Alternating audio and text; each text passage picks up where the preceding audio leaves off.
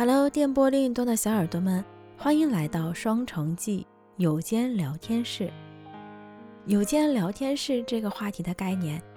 就是想做一个在线聊天室的感觉。每一期我们都会邀请一些小伙伴来到聊天室里面，和大家一起来聊一聊。这些小伙伴们有的和我一样在日本生活，或者是曾经在日本生活过。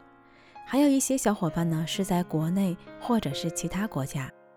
我们希望能听到更多人分享更多的观点。如果你也希望参加我们的聊天室活动，欢迎加我的微信，我的微信号是咕咕 seki，g u g u s e k i，你也可以在下方的简介区看到我的微信号，加我的微信，备注。聊天室。那本期节目呢，我们就请洋洋来为我们介绍一下在日本做妈妈的生活。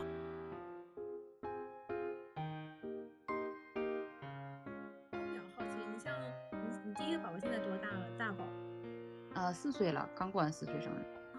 我我看我其他的那个在日本这边的朋友，那妈妈们他们会就是给孩子去开始什么英语教育啊什么之类的，你你这边有做吗？因为我自己哈，作为这个学语言，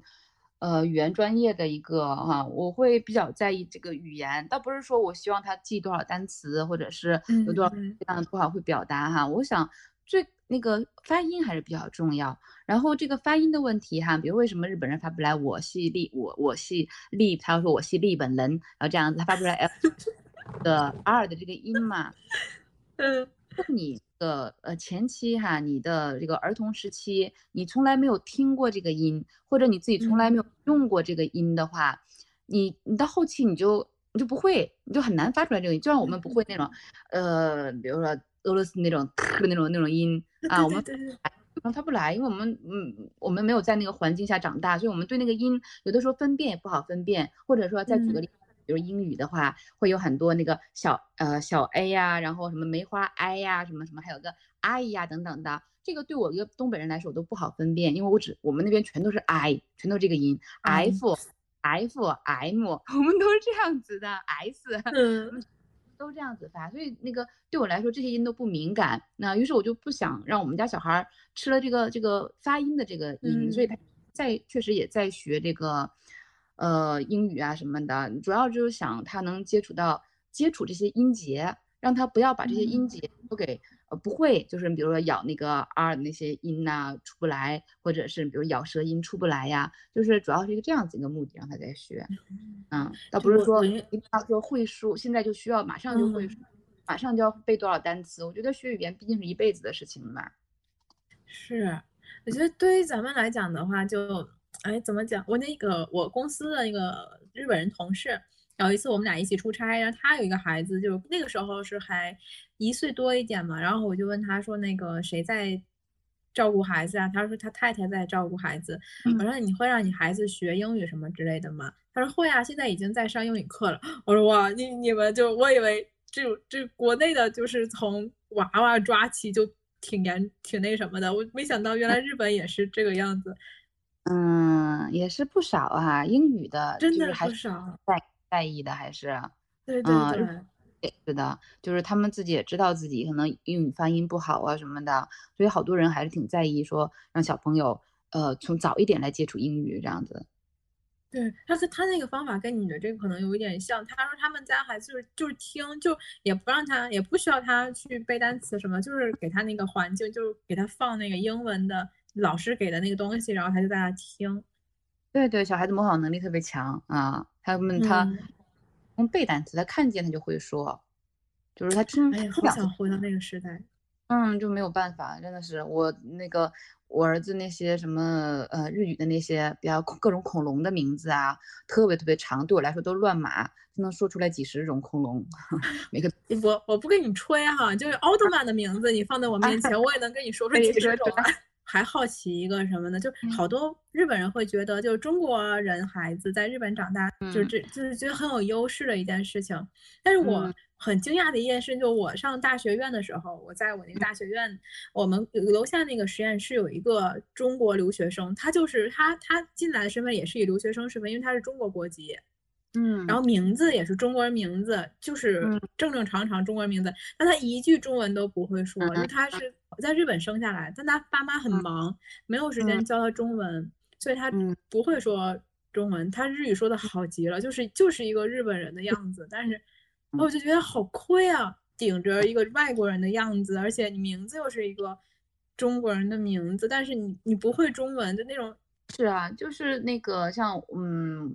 比如我身边我认识的有有一些妈妈哈，有一些情况，就是比如说妈妈是中国人，爸爸是日本人，然后家里的社交语言是日语，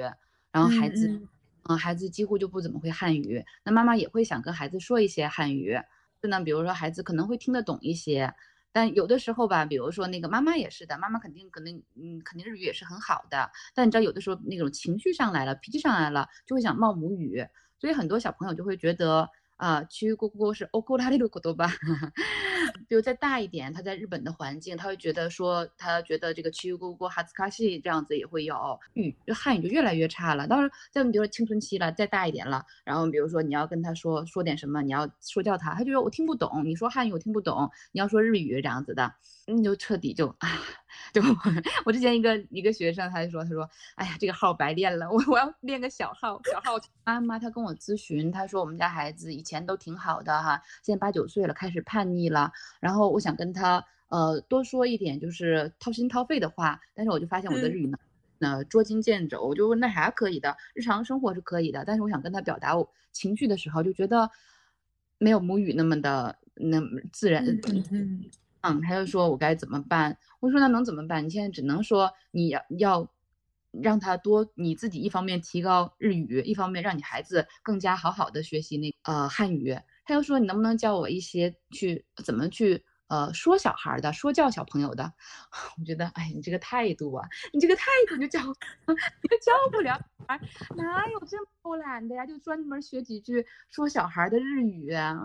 比较遗憾的哈，还就是父母双方都是中国人，但是孩子不怎么会汉语，这样子在老一辈的人里头也是不少的。但是现在年轻的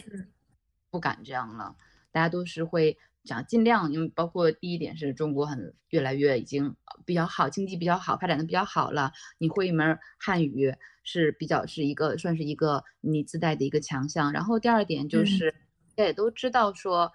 哎，那个我们已经看了很多 A B C 了嘛，啊，那个在美国那些二代华人，二代大家都都觉得啊，这个还有很多问题，比如说确认自己这个呃嘛叫什么啊自我意识 identity 这个问题哈，明明你父母都是中国人，然后你自己也是中国人，但是呢你对中国一无所知，你汉语也不会，但你在天天在日的群人群里，但你又不是一个日本人，就会尤其到期的自我怀疑，自我认知就有点乱了。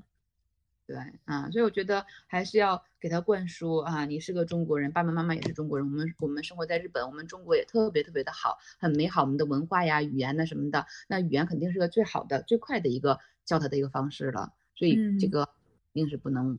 不能落的。而且到了以后，就是可能小的时候，嗯，大家没有那种国籍的意识也好啊，就是地区的意识也好，还好一些，然后。比方说，到了我们就是大学啊、中、高中啊，甚至你走上社会以后，就别人也会下意识的问你说：“哎，这个是不是中国会有这样的呀？就是中国是怎么样的呀？”就这个问题啊，比方说，就像我公司这种情况，就经常我会被问到，比方说，呃，是不是中国人就常爱用板蓝根啊这种这种东西啊？那你们是做药啊，还是做食品用啊什么之类的哈？那么你们感冒的时候真的是会喝那个？什么泡那个枸杞茶呀，什么养生之类，就会问到这些问题。嗯，他们其实也不会在意说你有没有在中国生活过，就是单纯的从第一印象来讲的话，你是一个中国人嘛，你是个中国人，那你肯定会知道吧？就最开始来日本，经常会被问到的一个话题，就是说你会武术吗？刻板印象。那我接着说那个中文的问题啊，就我我是有想过这个问题的。可是你像咱们在国内学这个中文的时候，学语文的时候哈，咱可是当成一个学科在学的。嗯，对吧？学那个汉语拼音啊，抄汉字啊，练组词造句，这么这些的哈，这可是个学科。那你说要是小孩儿他们学的话，他他也得当成一个学科来学嘛？我我反正我自己的打算是以后肯定让他当个学科来学的。但是你现在你不管现在你这个年纪的时候，你肯定不可能当学科。我现在也在给他上这个中文课，就像你说的，面向那个华华人那种中文课，他每周要上一次啊，会学一学认几个汉字啦，跟老师说说话啦。因为老师听不懂日语，他跟老师的只能全都，因为爸爸妈妈有的时候听懂了，就是就忘记去，哎，你要去去纠正他，但是老师就会说。你再用其他语言告诉我一下，你再用这个，嗯，比如他会，他尤其名词啊那些的，他日语更擅长一些，他会讲日语，然后老师提醒他就会想，嗯，再给怎么说来着，嗯，算是一个蛮比较好的学习时间吧，嗯，比起自己去教来讲的话，因为我们也不够系统，其实说白了，比起不够系统哈，你那个耐心，首先那个耐心啊，就是说亲子关系要要遭到破坏。哎，那这个是说到学汉语的这个阶段，因为你你家大宝现在应该也是上幼儿园。啊，他现在一直在保育园，他他没有保育园，这个保育园我们都比较满意，就没有去就没有说特意去升去这个幼儿园。啊，因为他保育园哈，日本的保育园也分也分吧，比如说他是有那种专门只保育，他什么也不教，然后我们家这个保育园，他从保育园开始，他们就有英语课，有这个呃英语吉卡鲁的课，还有一些有乐器课。然后还有体操课，反正就挺丰富的，所以就一直让他在保育园了。这是一点。第二点，幼儿园两点就要放学了，然后之后你还是要安排他，啊，所以你就想，哎，就在保育园挺好的，然后我就一直在保育，在这家保育园了。你想说以后他上学啊什么之类的，你们会有考虑，比方说要去，呃，我日本这边是呃按也是按地区来上学的，就是公立学校的话，对吧？嗯嗯。嗯，对，那个，比如说像这样子的哈，具体呃，什么上到真真正的哈，上到小学了、初中啦，什么样子的，如果有那种比较有经验的妈妈，孩子比较大的妈妈，你再可以仔细问他，因为我也全都道听途，毕竟我们家孩子还小。然后现在是看了很多别人的妈妈的讲经验呐什么的哈，现在目前的打算，华人妈妈也都是比较拼，就是鸡娃比较厉害的，所以很多人都分享验啊，有好多真的从。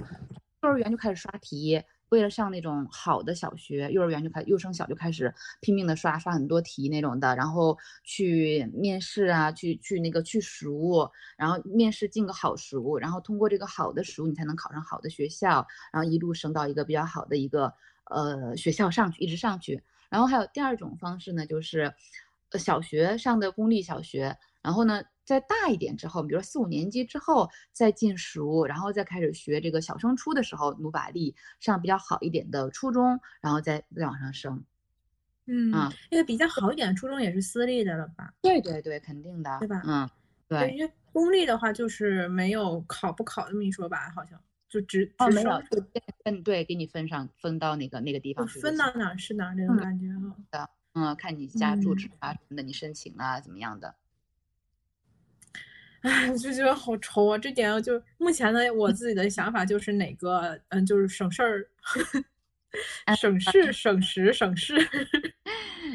是的，我刚开始我也想，哎呀，这些东西都好，都都好好麻烦呢。嗯，那时候觉得，尤其那个，但是哈，因为慢慢的孩子长大，他长大之后哈，为什么家长会随着孩子的变化，那种想法都会变化呢？因为孩子他是有认知的。他慢慢的，他跟你交流之后，你就知道你不能敷衍他了，你得为他去去想了。因为最刚开始他是个婴儿，他天天在那除了睡，或者他天天就是就知道哭闹要一些东西。那个时候，那个时候不会想那么多，会觉得哎呀什么什么方便我搞哪个。但是慢慢的你会啊，当比如说他对什么什么很感兴趣啊，然后他想他想他想他对哪方面很努力啊，这时候你就会想去支持他了。哎，你老公呢？你老公也会这种这种感觉，还是就是说这种感受只是妈妈这边有，就是爸爸那边会少一些？嗯，我老公对他的那种，嗯，比如说上什么上学呀什么的，他倒不是很那啥，他就觉得，嗯，他我要，哎，比如说那个，他希望他能学一点儿开开心心那些东西，运动啦，然后嗯，他现在就去游泳哈，就接下来可能还报一个呃足球、篮球之类的，多运动嘛，跟大家一起玩儿。然后呢，再学个嘛乐器，就是说有情绪的时候可以发可以发泄的一个地方，运动啦，还有这些乐器啦这方面的，以及呢语言，我老公也是个语言爱好者，嗯，他是这些，他每天都是上那个接接送孩子保育员跟那个送孩子去补习班都是他在做，他在接送方面跟这个这些方面他比较上心，但是呢你要问他。哎，上什么学校？他觉得，嗯，就上我们家附近那学校就行了呀，他 就会这样子觉 得。我跟你老公现在想法是一样的，那他这主要就是 造化问题。这样子，呀，上什么大学呀？他就觉得，那你要看孩子是不是那块料，以后再说。嗯，哦，对对对，完了，跟你老公想的好像，但是我也很担心，就就是以后会不会我就也会。就像我前一阵看了一个国内的一个电视剧，叫那个小舍得。嗯嗯嗯，我也看。不知道你看了？你看那个了？然后当时看的时候，第一感觉就觉得哇，好好好吓人啊！就要要这个样子了吗？要从小学就拼成这个样子啊？然后再加上前一阵子，我那个有一个东京的朋友，他也是孩子要准备上幼儿园了，也是给我就发了一个有一个那个日本就靠前几的那种。贵族型国际化，嗯，反正就是一般上不起的那种学校吧。然后那种入学考试题，然后就发在朋友圈里面。然后我也看了一下，哇，真的这个题考孩子还是有点难度的，就是真的有点难度。我发给了好几个小伙伴，就是我们自己群里的，就是这个这个大学以上的这种群啊，这个朋友圈里面，大家继续答的时候就。有很多人会答一半，最多就是答一半，就顶天儿了，能够错一两道。但是他那个要求是只能错一道题。哦。然后原来日本也也是这种，就是很鸡娃的这种环境啊。对，日本比较两极分化吧，就是他们的那种精英跟他们的那种 utility 啊，分的还是蛮清楚。就是那种啊精英啊，就是从从小到大一直精英上去，吧，他们爸妈也很精英，孩子也是那样子。像精英一样那样养大的，然后呢，普遍的普通的老百姓，我觉得真的就是还还蛮那啥的，蛮嗯，怎么说？用咱们现在说，蛮躺平的，躺平是吧？那个日本内内卷啊，卷不卷这个问题哈，我觉得，呃，比如说孩子上面哈，其实我觉得还是看你身处在哪个阶级，嗯，你要人住在都心的高级 mansion，可能那片很卷。但是像我们家住在这种那种首都圈的那种的哈，我们家这边属于卡纳嘎瓦片的这样子的，嗯，这哦你就体会体会不到什么那种特别的那种卷的那种气息了，就。是不是就那种躺平的，就是躺特别平，就大家都一起躺的那种平平的感觉。对对，就是同样是妈妈群哈，因为中国人的之间的有群嘛哈，比如说像我们这种普通的那在日本的家庭的孩子的在群里边的孩子们。就真的大家都是挺挺一般的，也正常的，大家嗯是就是那一就一般，就真的标配。比如说现在正常的在学英语，正常的正常的在学汉语，正常的在学乐器，正常的在学还有啥啊，在学一些运动，就是就是小孩子呃最基本的这都在那啥。但是呢，因为可能孩子的还是孩子年纪没到的问题吧，很少你看到说谁为了进那种私呃高级的那种私立小学。然后再拼命的让孩子去那个刷题，那种在小红书上是可以看到的，但是我周围的圈子里我还没有哎。我觉得好多小朋友都挺快快快乐乐的，就那样长大的挺多的其实。但是哎，日本这时候就这样子啊，你进了公司就开始卷起来了呀。你加班我比你加班加的时间还要久，就是这样子卷的。到现在就第六年了，今年是我上班第六年，依旧保持着下班就就走人的这种习惯，顶天的就是二十分钟。撑死了二十分钟，我觉得就挺好。我也不给公司造成什么，不让公司有加班费这么一个负担哈。对，我觉得氛围很重要哈。如果那个公司就是就是允许不加班的氛围，或者是鼓励不加班不加班的氛围，那大家就肯定谁爱加班嘛。对对对对，还是环境，像这种育儿的这种相关的，包括以后孩子上学的问题啊等等，就你跟你老公有没有意见不呃出现分歧啊之类的情况？啊，就是都是一些零零碎碎的事情，大方向其实嘛，有个孩子小，没有什么现在就是特别大的方向啊，但是还是一些，比如说性格上边呐那些的小事情啊，肯定还是有有分歧的啊。但是就上哪个保育员，或者是学什么东西啊，这些反而就就就还好，没事，没什么说我们俩需要争执的，完全就没有，呃，全都是一些日常小事，比如说说话方式啦那些的，哎，怎么对。子啦什么的，他觉得你这样是不是太惯小孩了呀？我觉得你这样子跟孩子讲话是不是太伤孩子了？都是一些小事情。哎，那如果孩子在外面受欺负之类的，你你们会采取哪种教育方式？就是有人打你了，然后你是教育他还手过去啊，还是教育他就是？我觉得也是，你要分要分小孩儿哈，因为一直以来，我觉得我们家老大是那种比较性格特别的外外向，然后在学校也是跟小朋友们玩的特别特别的开的那种的，所以我我很怕，我最开始我怕他会欺负别人，然后我就跟他说，首先在学校千万不能跟小伙伴们发生争执哦，然后如果有人打你的话，你要大喊告诉他不，嗯，你不准打我，然后你就要要告诉老告诉老师告诉妈妈，然后呢那个。呃，你要一定要那啥，用就是跟他大吼吓住他啊！你告诉他，如果再打我会生气的。那我是这样子教他的，最开始。嗯。但后来最近我发现，我们家弟弟一打他，他都从来都不还手的。弟弟怎么打他，他就 他就躲，或者跑过来，妈妈 打我。我就开始想，天呐，如果外边被孩别人的孩子也打了，也不还打不还手，骂不还口，可怎么办？我就跟他说，告诉他，我说，如果外边有人打你的话，你要先那啥，先先吼他，告诉他不准打我。如果他还打你的话。你你你你你，那你就跟他，你可以跟他对打，就这样。对，因为你很怕你，因为你想，你孩子在日本嘛，你很怕他遇到一级妹，万一他从小就那种打不还不能还手这样子的，你真的遭遇一级妹可怎么办呢？至少你要知道，中国人没有没有好欺负的呀，从小到大都是的，谁中国哪有一级妹呀？你打我，我肯定打你呀，我凭啥我要我要被你几个人一起打呀？啊，我打不过你，回去叫找我妈行不行？啊，我打不过你，找我弟呢？我让我弟跟我弟一起来打你。我说我小时候是长大的，不知道为什么日本会几欺负一个人，然后你一个人就逆来顺受，凭啥你要逆来顺受啊？哎，就是他那个环境，就可能就把这个人就养成这样子了，所以我就很害怕。嗯，因为哎呀，就是你都知道的，在外的，你就那个日本那种环境，你跟别人不一样，他就要欺负你嘛。啊，肯定，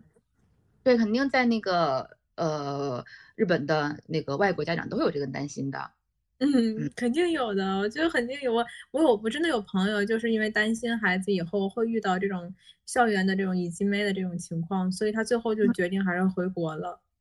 啊，那这种躲你躲你你怎么躲嘛？你以及妹这种事情，你要是你像你在这儿被校园以及妹欺负，嗯，那国国上班，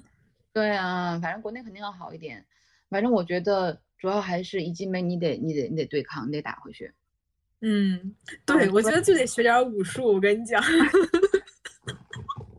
我有这个想法。对，但是好像我跟我跟我老公说，我说让我们家老大学个拳击，但后来觉得，哎，万一他性格是到处惹是生非的人，又会拳击，那可怎么办呢？所以，哎，我这会会会有这种 有有这种顾虑哈，会担心这个问题，就两边都。又怕受欺负，但是又怕他去主动欺负别人，就是养育这个孩子。因为毕竟男性和女性其实有很多观念，还是思思维方式吧，或者是观念吧，有的时候会有一些不同的。就是谈论这个话题的时候吧，我也去问了那个其他的一个呃那个夫夫妻两个人，也是在日本生活的。然后我的朋友就是男方就跟我讲说，你要想清楚啊，你要，呃，如果你以后要是结婚，要是选择生孩子的话，你们一定要有很好的这种感情基础哈。他说，因为生了孩子以后啊，一定会少不了争吵这个问题，就总会吵架。他说到时候女性，你你这边一定是忍让最多的，就是选择退一步的，一般都是女性这边。嗯。付出比较多的也是女性这边，所以你要做好思想准备什么。然后我就回了他一句，我说：“你身为一个男的，你好意思跟我说这个哈？你跟你老婆说一说。”说的太好了，我真的给你点赞，太棒了。然后，然后他说：“那我之所以说这些，也是我深刻反省之后嘛。”我啊，回的也不错嘛。对他当时给我打电话的时候，我们是语音聊天的时候，他他们两个人是在一块跟我聊，就把孩子哄睡了以后跟我在聊，就两个人一起来聊嘛，所以就毕竟肯定是两个人之间能够说得清楚这个事情，但他们两个人其实感情还是挺好的，嗯，我就觉得我嗯，那我没有你们这么好的感情，是不是更劝退了哈？嗯，反正我也是经常会跟那个嗯，比如说即将要结婚呢，或者是即将要生孩子的人，我也经常会。算是一个建议吧，因为我跟老公也是在一起七八年，然后感情真的是感情非常非常好，那个就是谈恋爱的时候特别特别好啊，所以就觉得有信心跟他一起组建一个家庭嘛。但是婚后还是的，就是有孩子之后还是一地鸡毛，乱七八糟啊，什么都有这种。那时候我就想，哎呀，幸好幸好之前有前七年的感情，让我觉得，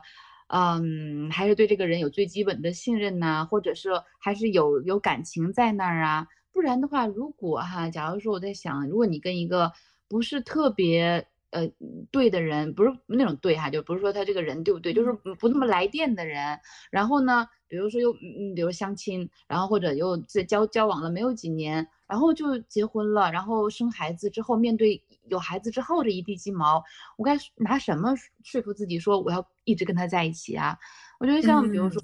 家因为孩子，比如因为孩子也会吵架嘛，吵得再厉害的时候，会觉得就不会想说，哎，不会想任何那种悲观的，什么离婚呐那种的，完完全就不会想，就是因为那个呃，毕竟是自己选择的哈，一直自己喜欢过来的人，虽然有了孩子之后哈，老公真的就是对个老公感情就已经靠边站很多了，但是对得起你之前那些年的付出啊，或者那些年的你那种感情之后，就把他当成一个家人，就觉得哎呀，大家都是。第一次当父母嘛，互相包容嘛，就会有这样的情绪在里边，所以感情基础我觉得还是蛮重要的。嗯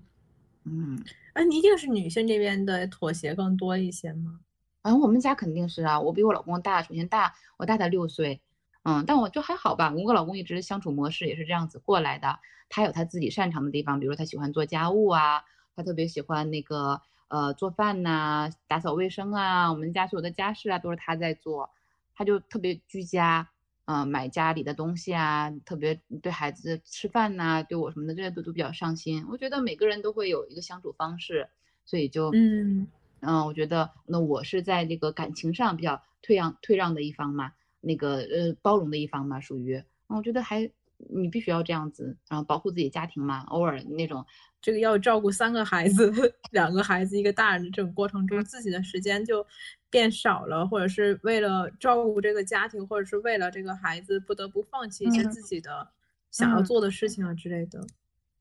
哎，这个我觉得我还是印象就是呃感受比较深刻的，就是我孩子刚出生的时候哈，我会非常的强烈感觉到自己的时间少了啊。比如说我自己，我本来有我除了工作之外，那我可能我喜欢的一些东西嘛，我喜欢看刷剧啦，也都是一些刷刷剧啦、喝酒啦那些的哈。可能看看书类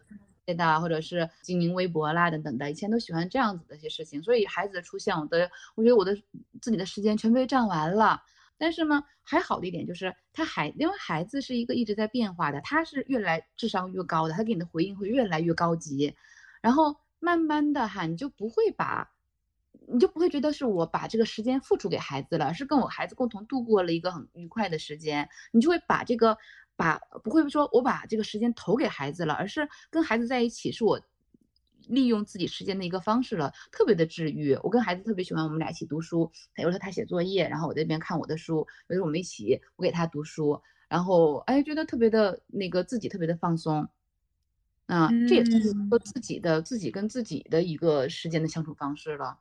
你比如说像那种个人的。我自己呃孩子白天去保育园了，就完全是我自己个人的时间。我要工作，然后我要那个看书啊。我觉得这个时间，这个时间我会觉得特别的宝贵。为什么呢？是我牺牲了把孩子送走才得到的时间。如果我不好好利用白天这个时间，我就对不起我的小孩儿。所以白天我从来不会说我要呃自己因为自己一个人，所以我要摸摸鱼、睡个睡睡觉啊什么这些都不会做。我都会白天都会非常自律。然后呢？孩子回来了，我觉得啊，我放松的时间到了，跟孩子在一起就是我放松的时间，然后我就会跟他们在一起陪他们玩儿，而且他们白天都在保育园，你都见不到他们，所以他们回来你就会想更多的时间陪他们。我很很担心的一个问题就是说，如果以后有了宝宝啊，有了孩子的话，那我自己的时间就就不得不减少。那我现在，比方说我现在晚上在做的一些事情啊，我想要自己。做的这些事情就会不得不舍弃一些，或者是放弃一些。嗯嗯嗯，肯定会的。像我刷剧这些的，我现在都几乎都不怎么看剧、看电影了，好像这都已经退出我的生活了。刷微博啊，我都会，我觉得我们刷刷着微博刷一会儿，就觉得啊，我在干嘛？就会觉得我怎么能 浪费这么大好时光呢？啊，因为你有你有失就得有得，所以我现在我的那种那种有得应该要有失哈，所以我现在摒除摒摒弃掉的就是我觉得那些不是没给我带来那种特别的，怎么说呢？那种呃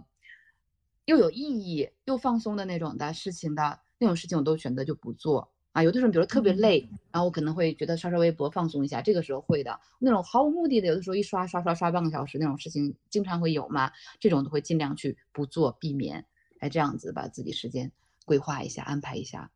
那你以后还会考虑，比方说再出去？嗯，再去公司就职啊之类的这种事情，会会会，肯定会的。因为我现在不太好动，我现在还是要出去工作。因为在家做自由职业，虽然也是会面对学生，会连线接触社会，跟跟人在一起的那样子工作，会让人更有一种存在感吧，自己的定位吧。就是同事之间的那种合作氛围啊，还有一起做一些事情，跟互相之间交流啊之类的，是对，而且慢慢的，现在小的一岁半。慢慢的，孩子再大一些，他的那种照需要那种我的生理上对他的照顾还，吃喝拉撒的照顾可能就少很多，他们都可以自己玩了之后，我的时间就更丰富、更多了一些。我觉得可能需要可以做的事情还是挺多的。是，哎，我觉得跟你聊完了以后，也一个是就是以前不太了解的这些，呃，太过于细节的，就是关于育儿方面的或者生宝这些话题，就今天有了一个，嗯，跟以前认知完全不同的一个一些地一些地方吧。以后自己真的去经历的时候，会有更不同的一个感受，这个是一个。然后还有一种就是，我其实很担心，就是如果说呃生了宝宝啊，或者是怎样的话，那相对的这个职场的一些情况啊，可能会受到一些影响。我觉得这肯定是很多人很多女性也会担心的一个一个问题。听完你这么一说，我觉得哦，还还有这种可以选择的不同的。呃，我之前怀孕的时候啊，我考了一些，考了部记，然后考了这个日语教育能力的日本这边日本老师的资格证，还考了一些，考了个医疗翻译什么的。然后今年打算再考一个，呃，因为去年考行政书试差了十分，然后今年打算再考一次。就是觉得，嗯，虽然还有孩子在，但是你还是用。越有孩子在哈，你就会觉得怎么样子呢？孩子把我很多时间都占据了，所以我才更应该好好利用我的平时的碎片时间。就是以前那啥的时候，以前我都可能，比如说没有那么说有一点时间，我就会争分夺秒的，我想看点什么什么东西。但是有孩子之后哈，我就特别在特别在意自己的时间，我会觉得我只能那个从别的地方把这个时间挤出来，才能把这个那些呃 schema 的那些时间，那种碎片时间。那变成一个形，那些证书啊什么的，都是一个。我觉得把那些本来是我可以那个浪费掉的时间，我把它变成一个形状有形的东西了。我就觉得，嗯，嗯，有孩子的话，会有有孩子之后你的一些想法的变化，跟一些那种努努努力的方向。孩子，孩孩子这个东西很神奇的，就是有他在，你就会觉得孩子，孩子是希望，但是孩子不是，不是说你想把他，你把你的希望寄托在孩子身上，怎么怎么样，而是说孩子在那之后，你就会对自己有希望，你会觉得你会你要一直一一直去支撑他，那你怎么才能支撑他呢？你只能不断的去丰富自己，提高自己，所以你会对自己要求会更加的严格，就跟以前没有孩子比，以前没有孩子的时候就觉得，哎，我一个人吃饱全家饿不死，然后想干嘛干嘛，我今年我现在在。在在东京哈，没准明天我就回国了哈。也许哎，也许我还想去泰国，我想去很多地方。世界这么大，然后我我有能力的话，到处去看，不着边际的想法就彻底就打消了。你就是你就知道人生就是要有这样子的遗憾的啊，有这个遗憾，你才能得来一个小宝宝跟你一起共同的生活成长。所以就是你不会特别悲观的去想孩子这件事情，你会特别积极的去想。感谢幺幺的今天的。参加今天的这个连麦的活动，分享了好多好多有意思的东西。我也谢谢悠悠。自己这样子看直播，平时都看别人直播哈，第一次参与直播，我觉得还挺有趣的，还是。对，以后可以多尝试一下，以后你这边也可以开一开。嗯，好的。感谢你的聆听，这里是双城记有间聊天室。在这两期节目中，我们请到的这位分享嘉宾。是现在在日本的华人妈妈。在接下来的节目中，我会邀请一位在日本的华人爸爸，来请他分享一下爸爸们的眼中在日本养育孩子是怎样的过程。那么，就让我们一起来期待下一期的节目吧。这里是双城记有间聊天室，我是主播 Siki，感谢你的关注，我们下期再见。